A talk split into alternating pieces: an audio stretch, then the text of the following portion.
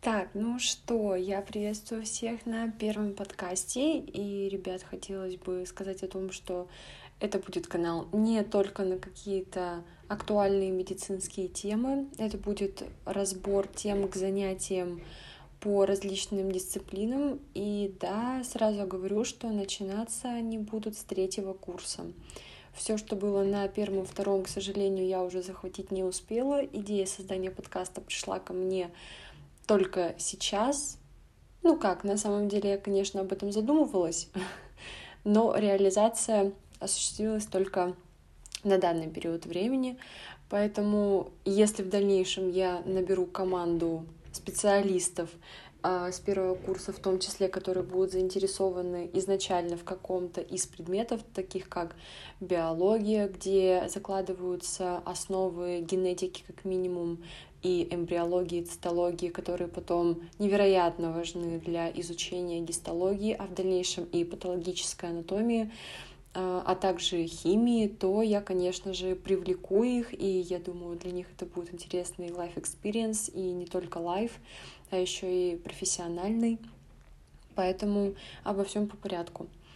А, сегодня хотелось бы просто с вами познакомиться. А, меня зовут Самохина Виктория Сергеевна. А, для многих я известна под разными псевдонимами. А, кто-то меня знает просто как девочка, которая пока еще не сдавала экзамены, девочка, которая написала статьи на первом курсе, получила гран-при, девочка, которая пишет на втором курсе работы, выступая при этом на кафедрах от четвертого и пятого курсов. А, но, тем не менее, а, я самая обычная студентка, и есть ребята интеллектуально и психологически намного сильнее меня. На самом деле а, будет краткая история о том, как, в принципе, я переживала эти два курса, как я выстраивала концепцию собственного мышления, как ко мне пришли осознание очень многих проделанных ошибок, а также работа над ними. Но всецело Решила я поступать в мед не сразу, я с этим не родилась, хотя говорят, что врач — это призвание, и мы приходим в мир с этим. Э, не знаю, может быть, это было когда-то со мной, просто я этому не отдавала настолько четкого и объективного осознания. Э, но в девятом классе я буквально проснулась этой мыслью, заявила об этом родителям, идея была поддержана, к моему дикому изумлению, потому что, мне кажется, я на тот момент сама была немножко в состоянии фри, но, тем не менее, не сдавая биологию, я сдала обществознание и химию, поступила в профильный класс, и только будучи в 10-11 я смогла выйти на отличные э, оценки за полугодие, тогда уже были не четверти, поэтому подтянув, так сказать, собственные реализуемые э, фрагменты учебной жизни, э, я смогла выйти на золотую медаль, что дало мне каких-то несчастных 5 баллов для поступления в тот момент, когда балл снизился до 191 при прохождении на бюджет, на педиатрии на момент 2021 года.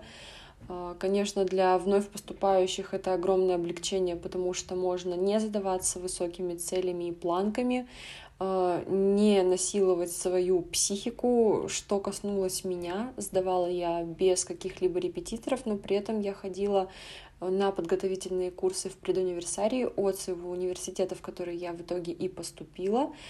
А, хотя за 10 минут до окончания подачи заявлений я чуть ли не отправила согласие в Павловку в Питере. Но это уже абсолютно другая история, которая, я думаю, не будет касаться э, канала подкастов. И, в принципе, это более житейское и что-то о личном опыте. В общем-то, если будет потом вам интересно послушать, я, конечно же, запиш... запишу отдельно свою историю.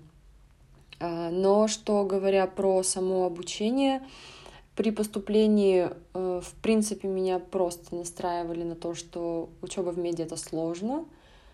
И в целом-то меня это не пугало, потому что за два года я действительно научилась пахать, э, не отдыхая, Э, честно, это наложило свои э, отпечатки на моем ментальном, физическом здоровье. Э, но на самом деле, если вовремя захватить все беспокоящие тебя фрагменты, можно достаточно оптимистично это все преодолеть. Когда я пошла 1 сентября на пары, я тогда еще, наверное, все-таки не осознавала, как это будет, потому что в моей семье нет э, людей со специальностью и медицинским образованием. Мне никто не мог помочь, мне никто не мог дать советы, только по каким-то отголоскам, наслышкам меня могли сориентировать, что вообще такое мед.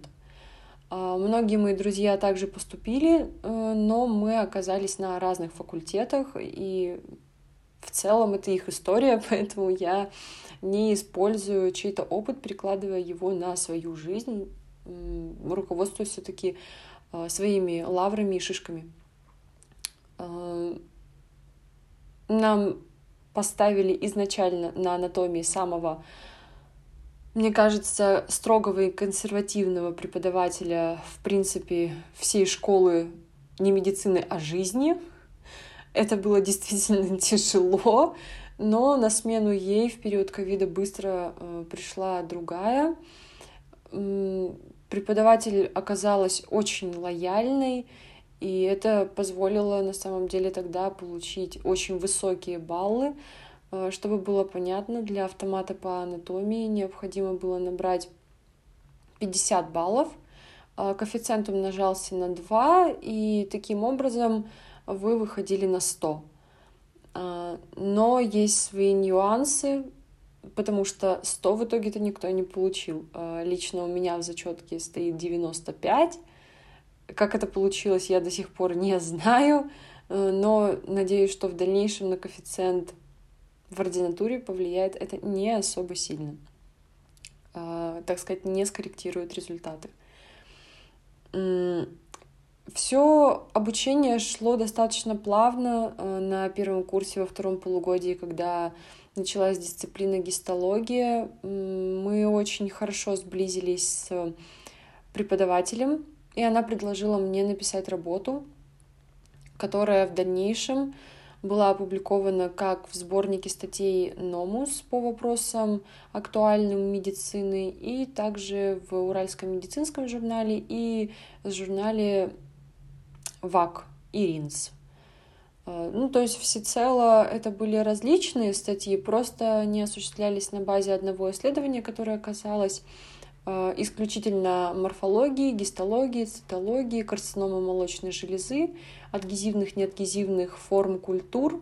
То есть мы смотрели на то, как будут образовываться мамосферы и отдельные клеточные субкультуры э, в реакциях различных иммуногистохимических исследование было безумно интересным и практически недоступным для меня на тот момент, потому что как бы сильно я не хотела углубиться в тему онкологии. Это было тяжело просто вследствие отсутствия достаточного опыта, знаний, времени пройденного и проучившегося в этом университете. А, несмотря на все это, я стала первой студенткой за всю историю университета, кто на первом курсе получил гран-при. А, горжусь ли я? Отчасти да. А, ведь эту информацию еще нужно было грамотно преподнести, а также ответить на ряд интересующих вопросов, которые просто сыпались, мне кажется, со всех уголков зала. Поэтому я безумно благодарна людям, которые со мной работали, которые поверили в меня и которые доверили мне Э, столь тяжелую и действительно ответственную работу. Э, второй курс прошел, наверное, легче, но не первое его полугодие, когда ты действительно переживал за зимнюю сессию, думал, будут у тебя автоматы или нет, наряду с тем, что началась физиология, с которой сначала у меня не заладилось, и я, в принципе, начала переживать, что этот предмет я не вытяну, я перестала в себя верить, и к октябрю месяцу я уже начала задумываться, а что мне делать на пересдаче по физиологии, которая будет сдаваться летом. Э, небольшая ремарочка. У меня все автоматы, и физиология в том числе, причем по физиологии оказалось получить автомат э, проще всего.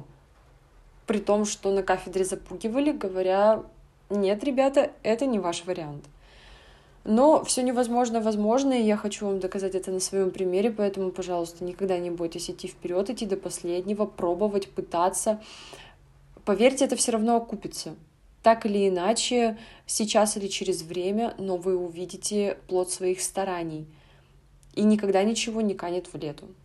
Это не про собственные амбиции, это не про собственные достижения, это не про собственные тернии к звездам. Поэтому последнее, о чем вы должны думать, это о том, что я опущу руки. Никогда этого нельзя делать. А, ладно, нравственная поучительная часть в целом на этом будет закончена. И что касается заявленной темы, в принципе, э, подкастов, это тайм-менеджмент и, в принципе, концепция обучения — Самое главное — это не бояться объема и никогда не считать, что та или иная тема, которую задают на самообучение, а университет — это всегда самообучение, потому что, будучи присутствуя на э, различного рода семинарах, вы всегда доносите ту информацию в той интерпретации, как вы поняли, до своего преподавателя. Нет такого варианта, что вам будут сидеть и все наговаривать. Это формат лекций. Поэтому готовьтесь к тому, что 80%, а то и 90% это будет ваша личная работа, это будет ваше личное время, а как раз-таки время в университете, но это фактически отдых. Эм, что касается тайм-менеджмента, э, изначально на первом курсе я пыталась за раз, за день сделать все предметы на неделю — которая, конечно же, предстоит. У меня всегда были подготовлены, так сказать, домашние задания, если это можно так обозвать, э, к предмету завтрашнему за неделю до. То есть, предположим, если гистология в среду, в предыдущую среду она у меня уже готова. Зачем я это делала, я не понимаю. Эм, исходя из того, что огромный поток информации, который поступает, и его необходимо обрабатывать, так или иначе, информация, которую ты не ставишь на репит изо дня в день, улетучивается прямым образом из твоей головы.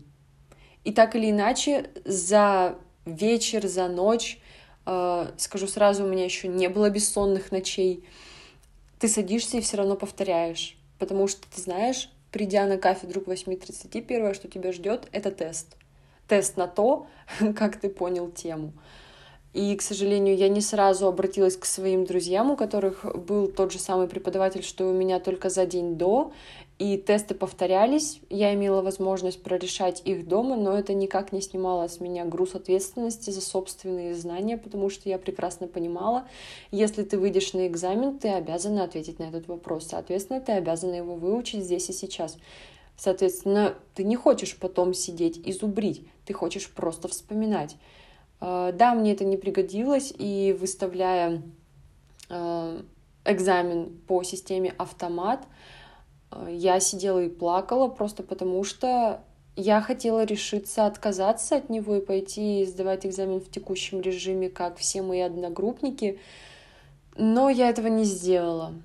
И, наверное, это было правильным решением, потому что Э, в жизни меня ждет еще очень много экзаменов, и вас, кстати, тоже, поэтому если у вас есть возможность получить автомат, это не значит, что вы пройдете этот путь легче, чем, допустим, ваши сверстники, которые выходят на экзамен. Нет, это говорит о том, что здесь и сейчас, выучив тему намного основательнее, чем они, вы смогли подтвердить собственные знания. И да, возможно, к экзамену ими будет что-то повторено, э, что-то укрепится в их головах намного лучше, чем у вас, но не списывайте со счетов э, то, что всякий раз, проходя тему за темой, вы на самом деле строите фундамент. И при любом вопросе на экзамене вы сможете на него ответить. просто потому что за период обучения, за год, вы все равно старались настолько, что ваш мозг обрабатывал информацию абсолютно досконально. И такого, что вы не сможете, допустим, дойти медицинским мышлением или логическим простраиванием связи, ну, это практически исключено, поэтому просто будьте увереннее в себе. И если вы действительно выходите на автомат, э, поднажмите обязательно. Это как произошло у меня, например, с микробиологией на втором курсе. Последний тест был решающим, и я сдала его на 95 без единой базы. Просто потому, что я системно готовилась э, к вирусам. Э, это был последний блок. Да, он был проще, чем бактерии, но при этом там тоже было очень много информации, очень много источников. И сложнее всего это когда у тебя есть пособие, есть методички, и они отличаются друг от друга, а информация от преподавателя вообще может существенно отличаться от тех двух ранее мною упомянутых. И ты сидишь и думаешь, э, в целом, какой вариант ответа мне выбрать? И вот эта вот тестовая форма э, «попаду, не попаду», пальцем в небо ответив преподавателю на его вопрос, она немножко напрягает, потому что концепция обучения рушится у тебя же на глазах, потому что ты такой, ага, я взял литературу, я ее прочитал, но она не подходит. И это некий диссонанс. Поэтому Выстроив собственный тайм-менеджмент и перестав делать все за неделю, а стараясь подготовить предмет за два дня, причем в планомерном варианте, определенную часть за один день, определенную часть за второй день, а к вечеру просто суммировать это все, ты выходишь, грубо говоря, с отличной базой знаний э, на семинар, где ты можешь продемонстрировать свои знания и ну, получить как минимум уважение от преподавателя, потому что он должен видеть твой интерес, он должен видеть твои порывы. И когда меня спрашивают, ну вот какой предмет тебе нравится больше всего, я не могу ответить, потому что мне интересно все. Как может быть неинтересно абсолютно новая, принципиально новая для тебя информация? Это что-то неизведанное, э, это лишний повод задуматься над чем-то, это лишний повод простроить корреляцию между, допустим, смежными предметами или двумя похожими, или, допустим, норма, патология, как бы это физиология, патофизиология, анатомия, патанатомия, которая сочетает в себе анатомию и в большей степени гистологию. Это все невероятно важно, и это стоит понимать сейчас первокурсникам, которые только-только вступают на этот сложнейший путь, не обучение, а самодисциплины. При том, что самое важное — это научиться ее применять. То есть мало того, что вы будете себе прописывать истину того, как действительно нужно учиться, как действительно нужно распределять грамотно свое время для того, чтобы не стать узким в плане социализации. Вы не должны зацикливаться исключительно на моменте действительно сухих книжек или текстов, написанных черным по белому. Вы должны уметь сменять вектор направления мышления, и только в такой концепции вы действительно достигнете какого-то удовлетворяющего вас результата. На этом я бы хотела пожелать вам всем удачи и сказать о том, что следующий подкаст уже будет, скорее всего, на тему одной из дисциплин третьего курса. А, скажу сразу, патологическая анатомия, она у меня плавно перетекает со второго на третий, просто потому что началась она во втором семестре второго курса.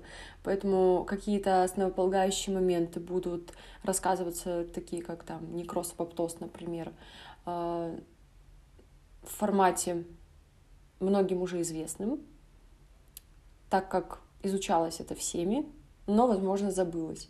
А, для вновь прибывших, а также для тех, кто пока еще не вступил своей твердой походкой на порог этой кафедры, я вам советую прослушать один, два, несколько десятков раз, чтобы у вас отложилась э, общая картина, представление, и вам будет достаточно легко дальше строить на этом путь логического развития.